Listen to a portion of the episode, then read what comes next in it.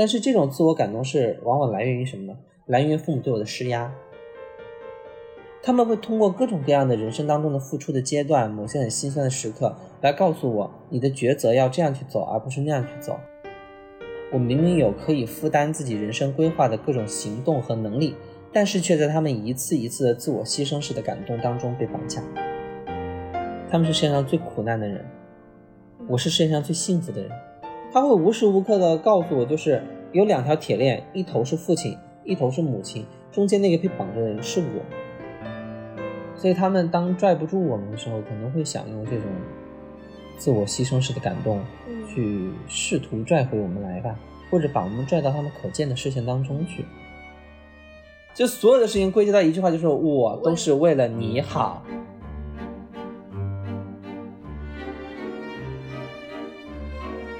大家好，欢迎收听第七次浪潮同名播客节目，我是主持人小吴。这期邀请了小五，我们来聊一聊父母。大家好，我是小五。那很荣幸呢，能够再次光临到 小鱼的播客栏目。时隔两周，大家都非常的怀念。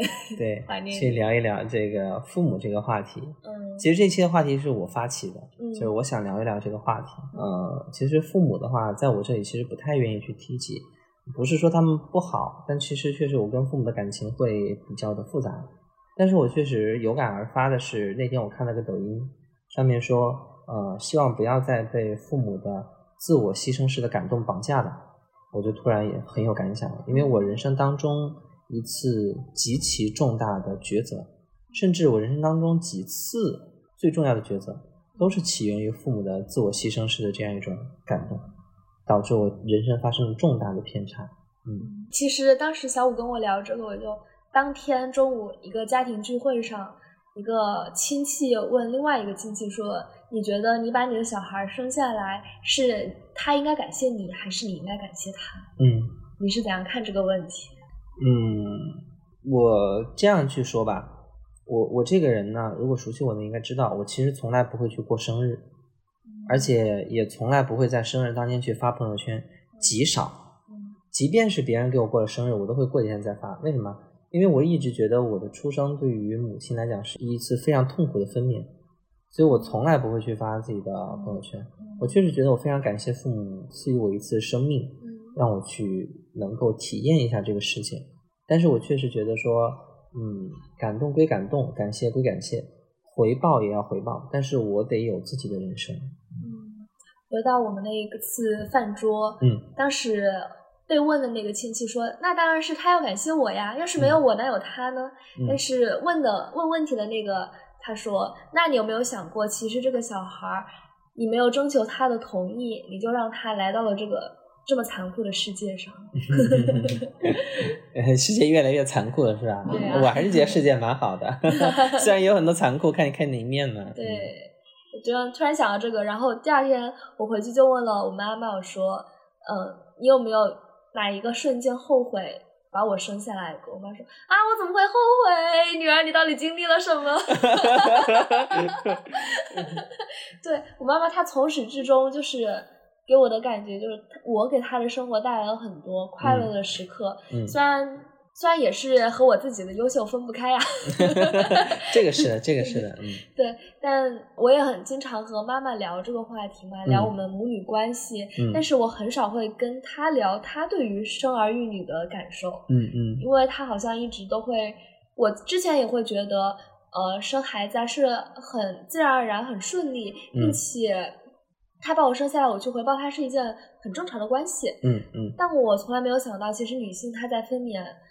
生孩子、怀孕，甚至照顾小孩过程中，会遇到各种各样的艰难和痛苦。我因为看到了一个关于分娩痛苦的视频，我就问妈妈说：“有没有你后悔把我生下来过？”这样的问题。嗯，我觉得这种可能也有可能是现代人的焦虑会多一些。以前人可能不会考虑那么多，说分娩会带来这么大的痛苦之类的。但我现在经常就会听到的就是。分娩之前有多痛苦，有多恐惧，对，我不知道是时代变化还是怎么样。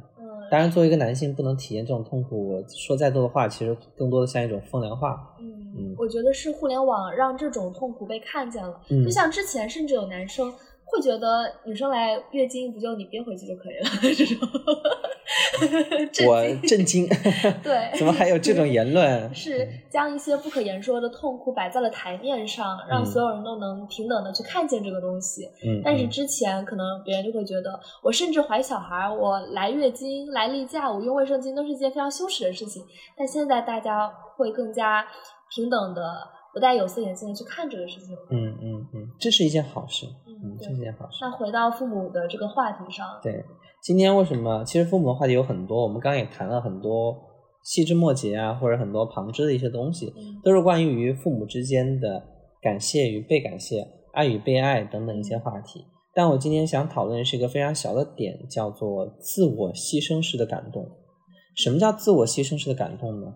我觉得，比如说小玉，你今天呃花了两个小时的车程，嗯，来到我这儿，然后呢去跟我们一起录这个播客的节目，其实对于我来讲，我会觉得比较感动，因为你照顾到了我的时间，还照顾到了我的感受，然后为了我们这些节目做得更好，所以你过来，我会比较感动。嗯，这是因为从你的付出身上，我看到了感动。嗯，但什么是自我牺牲式的感动呢？可能假如说我这个人比较钝。我没有想到刚刚这个层面，等你来了之后，你今天跟我说的是啊，我花了两个小时时间，还照顾你的时间，然后才到这里来，你连一杯水都不给我喝，你都不好好请我吃顿饭，那其实这个时候一定意义上你就是一种自我牺牲式的感动了，甚至来讲，你是在用这种感感动在绑架我。去索求一种必要的回报。对，其实这种时候的话就比较恐怖了。对啊，这样一种付出跟回报的话，如果是从一种双向的感受来讲的话，当然是好的。但如果是一种主动提及的、被要求的，甚至是被索取的，甚至是因为你的付出而希望能获得同等的其他的东西，我觉得这个时候就很恐怖了。这种绑架是非常恐怖的。不妨我们举几个直接的例子吧。为什么我看到那个视频，当时在抖音上看到非常有感想的？因为我父母就是一种。自我牺牲式的感动，他们的感动无时无刻我都看见了，我也在努力的用各种形式去回报过他们。比如说，我会努力的变成一个好学生，我会努力的去考好成绩，去拿更多的奖状，去拿更多的奖学金，去获得老师的认同。然后他们通过这些可看的、可摸到的这些东西，去感受到我对他们的回报。我觉得这是一种正向的，甚至生活当中我也会很孝顺，去帮爸妈做很多事情。但是这种自我感动是往往来源于什么呢？来源于父母对我的施压。比如说我在人生当中十八岁的时候做了一个非常重大的决定，就是我要艺考。但我要艺考的那一年呢，嗯，当然出于一些很复杂的缘故啊，我父母把这种传媒艺考认同为了传销这条路，所以他们觉得我坠入的就是一条深渊。他们也不会去了解这些东西，他们也根本就没有想过去了解传媒这个东西，他们认知已经固化了。甚至一些旁门左道的亲戚，他们很喜欢听亲戚鬼扯，就说啊，这个东西就是很差劲的东西，就是三教九流不入流的东西啊，怎么怎么样，就形容的很差。所以他们就会跟我说，我把你养育的这么大，不是让你去走歪路的。我们为你付出了这么多啊，我们去打工，晚上吃不饱，白天还要去起早贪黑的这样去做，还要去怎么怎么去弄你。我生你之后几个月就下地去干活了，有多累，腰有多酸，腿有多疼，我们都希望你成为一个好孩子，希望你不要误入歧途，去走正常的路，不要去艺考。他们会通过各种各样的人生当中的付出的阶段，某些很心酸的时刻，来告诉我你的抉择要这样去走，而不是那样去走。但他们从来没有考虑到是为什么我会做这样的决定，我的决定到底是不是一个正确的路。他们从来不去真的去了解，只觉得只要跟他们认知当中我的人生发生的偏差就是我的问题。比如再比如很很现实的例子，其实我本人你应该看得出来，我其实是很热爱工作的，甚至我对工作是很得心应手的一个事情。但是呢，你经常会听到一件事情，就是我又要考研了，但是我从来都没考上。其实我说实话，我如果真的认真一年去考，我觉得我是可以考上的。但是为什么我考不上？第一是我不努力，第二是我静不下那个心在学习了，第三个很重要的原因就是我内心当中我真的不愿意考研。我也不想考研，因为我觉得没有意义。但对我的父母来讲，他就会觉得说考研很重要。有一个原因很重要，是我自身的未来的发展。对。另外一个点就是，他们觉得说我考上研究生了之后，就好像这个家里出了个大学生，又变成了研究生，是一件光宗耀祖的事情。这个在他们这些就在他们的传统思维里面认为是个很重要的事情。那我当我大学要工作的时候，他们是怎么说的？他们会说我们为你付出了这么多啊，我们在广州打工，每天饥一顿饱一顿的。每天有的时候货卖不出去，那么的心酸，然后呢，连饭都不敢吃好吃的，就这样，然后忙起来的时候呢，又一忙连着一天只能睡两三个小时。我们这么忙碌的为了你，就是希望你能够安心的读书，好好的读书，你就负责读研究生就可以了，没有必要去工作。我们不需要你去怎么怎么怎么，不需要你去工作去赚钱，就会又来这种话。好，但假设如果我现在一直在学习。然后呢，我去想做我想做的事情，可能这个事情呢跟学习没有冲突，但可能是我未来想发展的方向。他们就会说，你现在这个任务就是应该怎么怎么样啊？我们为你付出了多少多少东西，为你付出了这么这么多，不是说要你来这种搞这种乱七八糟东西的。我们赚了这么多钱，我们赚钱非常非常的辛苦，你就负责好好学习，将来赚钱回报我们。可当我真的要赚钱回报他们，他们会说，你们我这么辛苦，你要 你要好好考研去读书。就是他们的话都让他说全了，你知道吧？就这个东西让我觉得最可怕的点在于哪呢？就是我明明有非常清晰的人生规划，我明明有可以负担自己人生规划的各种行动和能力，但是却在他们一次一次的自我牺牲式的感动当中被绑架，所以导致这过程当中我浪费了很多时间。我觉得这种父母应该是中国父母的一种通病。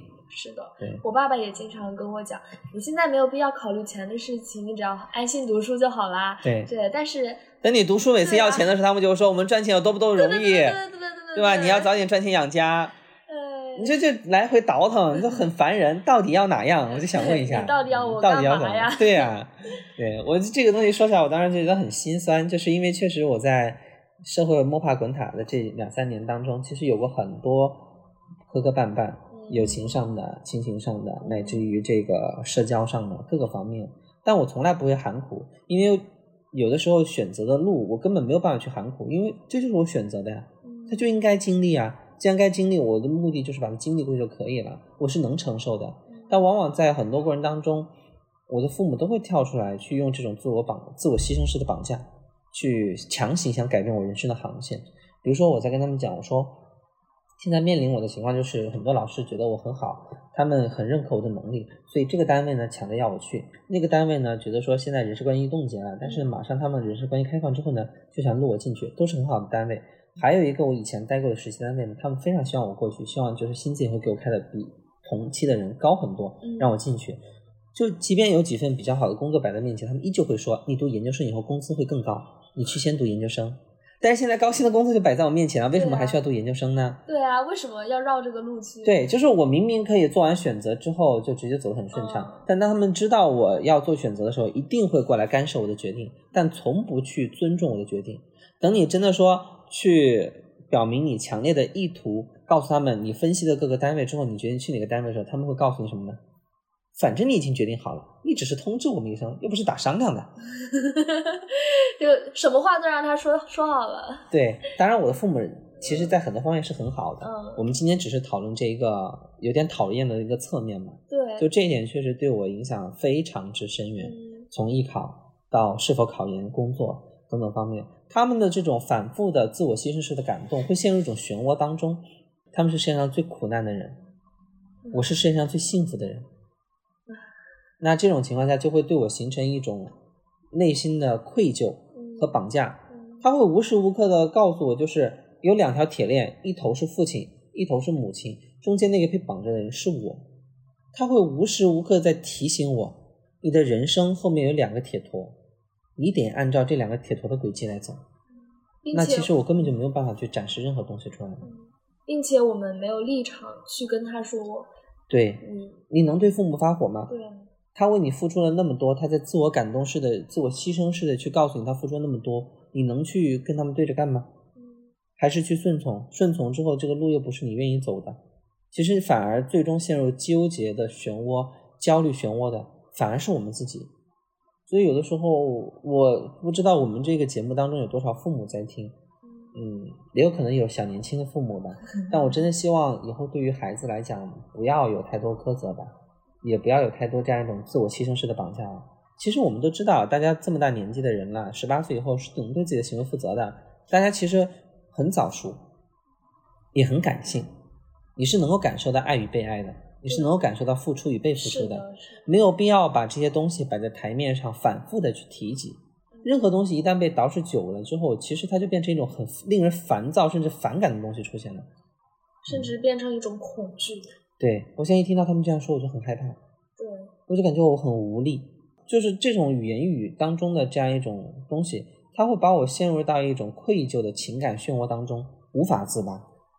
所以每次我去想的时候，想一些事情，我不能很顺畅去做，因为我一定会考虑到父母这方面的因素。我经常跟我妈妈讲，就是不要管我，你去做你想做的事情。你把我生下来，你的使命就已经完成了。我之后其实很多事情并不需要你的参与。就比如，不知道你有没有过这样的经历，就是你要找实习的时候，你的各种亲戚会说啊，我帮你去说一下这个关系，我帮你去引荐一下那个单位。其实根本就不需要，我们凭借自己也可以找到很好的实习工作。对对对对。但是他们会觉得。呃，你还小，你离不开我，我要为你去做这个事情。对，说个题外话呢，特别搞笑的一个事情，就是当时我爸，就是因为当时我在教育局那边 高中的时候，需要办一个资质。嗯。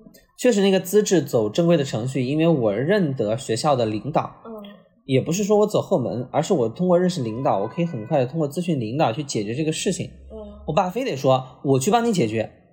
于是呢，他通过他的一个狐朋狗友联系上了这个某个区的书记，再通过书记联系到了这边的教育局，教育局再对接到了这个老师。其实这个复杂的关系当中，我一步就已经认识老师了，而且我跟老师关系还可以。我明明可以直接问到的东西，反而通过他兜了这么一大圈，绕了这么多人际关系，还要去喝酒请吃饭去摆这些关系，摆这些谱拿过来的东西，反而没有必要。而且最后会陷入让我陷入陷入很被动的关系，我成了很多人的情。我最后就办下来这个东西，我变成一种累赘，就是我很多人的帮助下才完成的东这个东西。明明我可以不添堵的，我自己就可以完成的，又何必呢？你觉得会不会是因为父母他已经不适应你成长的太快，他总觉得你还是小孩儿，我就要为你办点事儿，他不相信你有这个能力。对，我觉得会不会也可能是我们这一代人在慢慢走得更远，而我们走的这个脚步可能远比他们当年走的脚步会更宽、更长、更远。所以他们当拽不住我们的时候，可能会想用这种自我牺牲式的感动，去试图拽回我们来吧，或者把我们拽到他们可见的视线当中去，也有这种可能吧。但是我确实觉得，对于我来讲，这个事情可能是一个非常沉重的命题，乃至于会伴随我的一生。对，所以有的时候我都会做噩梦，说一个很大逆不道的话，就我们一家人在车上，我们都撞死了。我就觉得，好像似乎皆大欢喜了，就永远不会再。因为这些问题去纠结，他在天堂里面自由自在的去玩耍。嗯，我之前看过一个话是：改变别人比改变自己就改变别人是不可能的事情。你想，我们的父母已经接受了四五十年，他们那个传统的价值观、他们的教育、他们的时代、他们的思想观念，绝对不可能是一两句话、一两本书。一一点点东西所能改变的，对，我觉得我们永远是不可能改变他们。真的改变不了。你作为一个小辈，你是无法去改变你长辈的认知的，不管是各种层面上的。他们活了这么多年，他们已经在自己的既行的世界观和人生观、价值观方面有了一套非常成熟的、牢不可摧的、坚不可破的理论体系环绕着他们。你就休想攻进去。而且你作为一个小辈，他们会觉得，诶，我是一个长辈。我吃了我吃了这么多盐的盐，我为什么要比你走的路和吃的米还要多？对呀，对吧？他们根本不会去听你这些鬼话的。就我有一次很有意思，就是我通过各种摆道理告诉他们，我要做这件事情好在哪，不好在哪；我做另外一个事情好在哪，不好在哪；还有一件事情好在哪，不好在哪。然后综合考虑，根据未来的发展方向以及当下的时代，我应该走向哪个方向？嗯，我说的非常清楚，然后指明那条路。他们会告诉我，哎呀。说这么多有什么用呢？我就觉得那个好。你还是不是研究生？你只要不是研究生，你就不是大孝子。我就感觉他秀才遇上兵，有理说不清，就是你的魔法对于他的这种魔抗完全没有效果。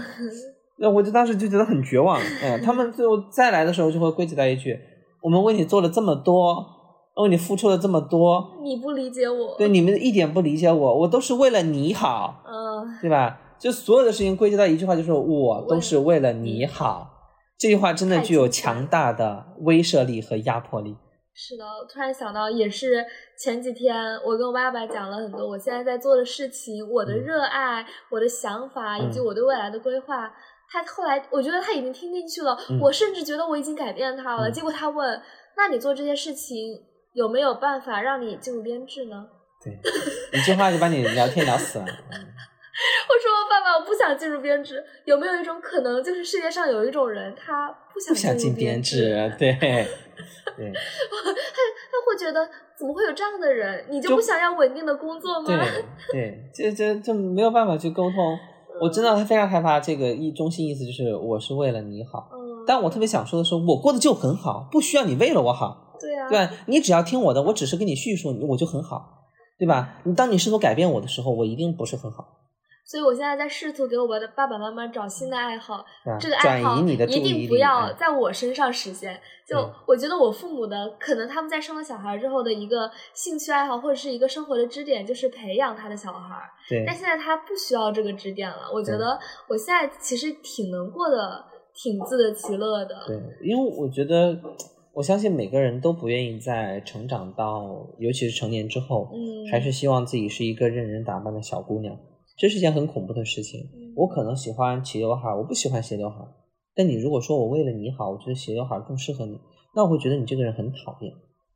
因为我既然已经找到了适合我的方式，嗯你为什么要改变呢？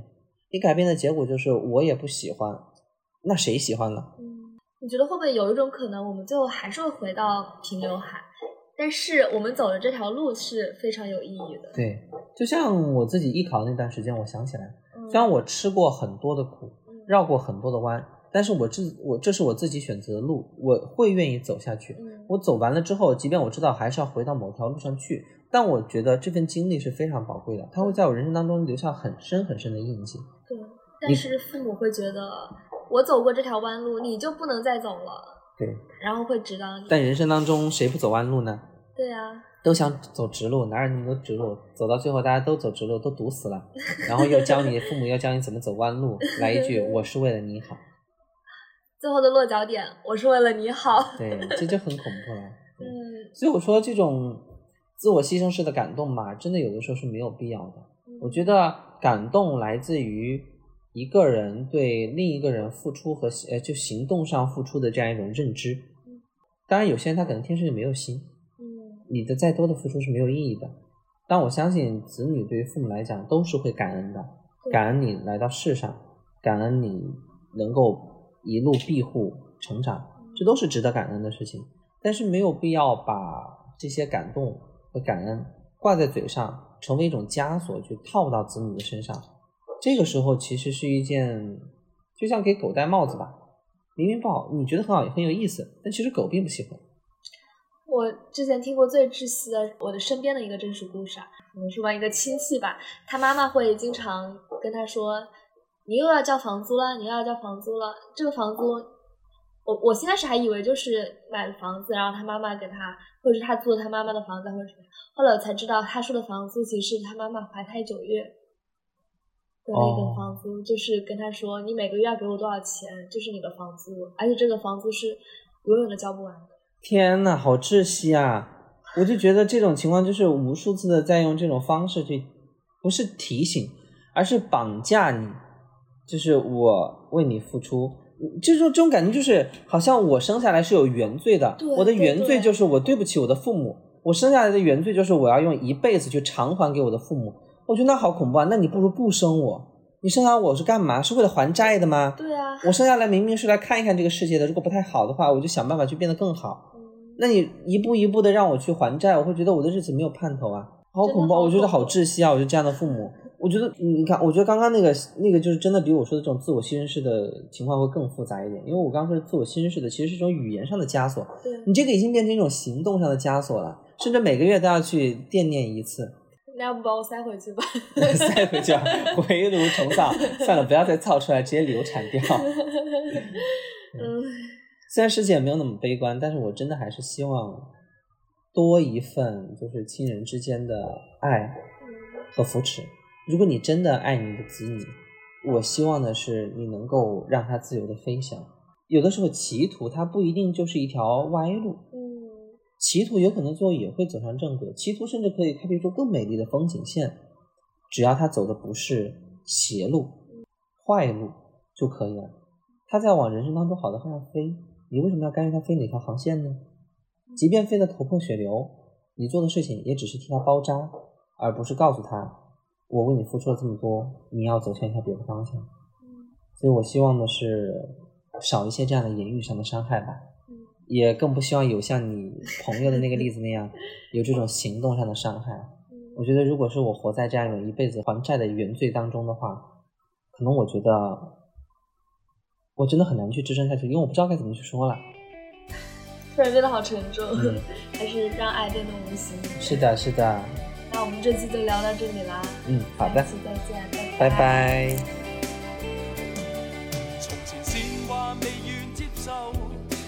來不懂关心与否，内心总是埋怨，束缚我自由。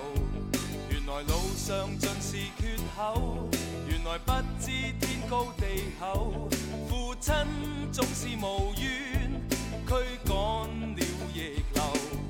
但愿现在又可将一切怀旧。昨日爱意